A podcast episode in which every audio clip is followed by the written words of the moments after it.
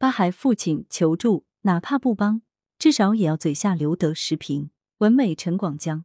近日，一位农民工在人民网领导留言板给云南省昭通市镇雄县委书记留言称，家里有八个小孩，老婆常年有病，望给予帮助。对此，镇雄县大湾镇回复称，该户人均年收入在一万元以上，家有两处住房，面积约八百平米，还有十余万的越野车，目前没有需要帮助的情况。八月十六日，当事人范先生对媒体称，这两年行业不景气，承包工程亏了钱，经济压力有点大，才留言求助。八月十六日，极目新闻官方回复显示，这个家庭并不像留言中说的那样困难。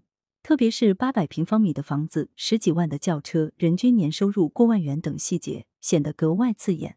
官方回复有理有据，无需帮助的结论也站得住脚。在网络舆论场上，这位父亲也受到了不少质疑，甚至成了严重超生、重男轻女、哭穷卖惨的反面典型。事实上，八孩父亲求助背后另有隐情。范先生承包工程期间收入不菲，但这两年房地产行业不景气，收入大不如前。前几年还遇到了几个烂尾楼，赔了一些钱，加之家里有病人，顿感经济压力大，便尝试求助。范先生还提到，两栋房子其中一栋因资金问题未完工，车子还有车贷没还完。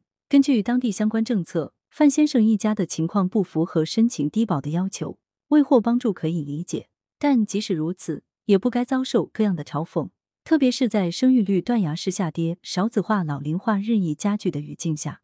面对这个与众不同家庭，我们不应轻易失去基本的共情意识和共情能力。养育孩子向来非易事，一个农民工支撑一个八孩家庭，其中六个还在读书，其中的千辛万苦可想而知。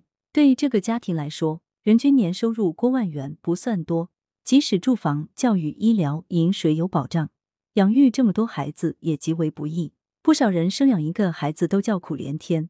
再去嘲讽这么一个负重前行的农民工父亲，真的好吗？部分网友的质疑显然与范先生的超生有关。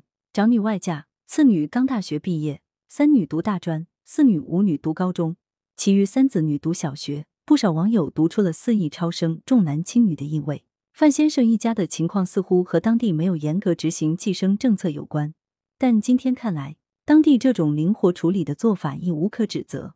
那么？范先生重男轻女吗？想要儿子可能是真的，但若说重男轻女，或许并不客观。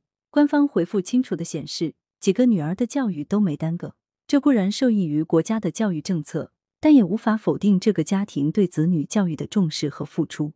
换言之，这位八孩父亲并非像某些网友所说只管生不管养，而是凭自己的努力和坚持养育了八个孩子，只是这两年行情不好，才感觉捉襟见肘。面对今天的压力，范先生也表示会尽力让孩子完成学业。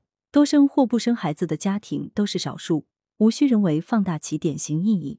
在鼓励生育的今天，揪住范先生超生问题不放，也显得不合时宜。面对和自己生活观、价值观迥异的人群，可以不理解、不赞同、不支持，但也不应沦为自以为是、幸灾乐祸的键盘侠。八孩父亲求助，该不该帮一把？哪怕不帮，不妨给予精神鼓励。至少要嘴下留德。来源：羊城晚报羊城派，责编：付明图，孙子清，校对：李红宇。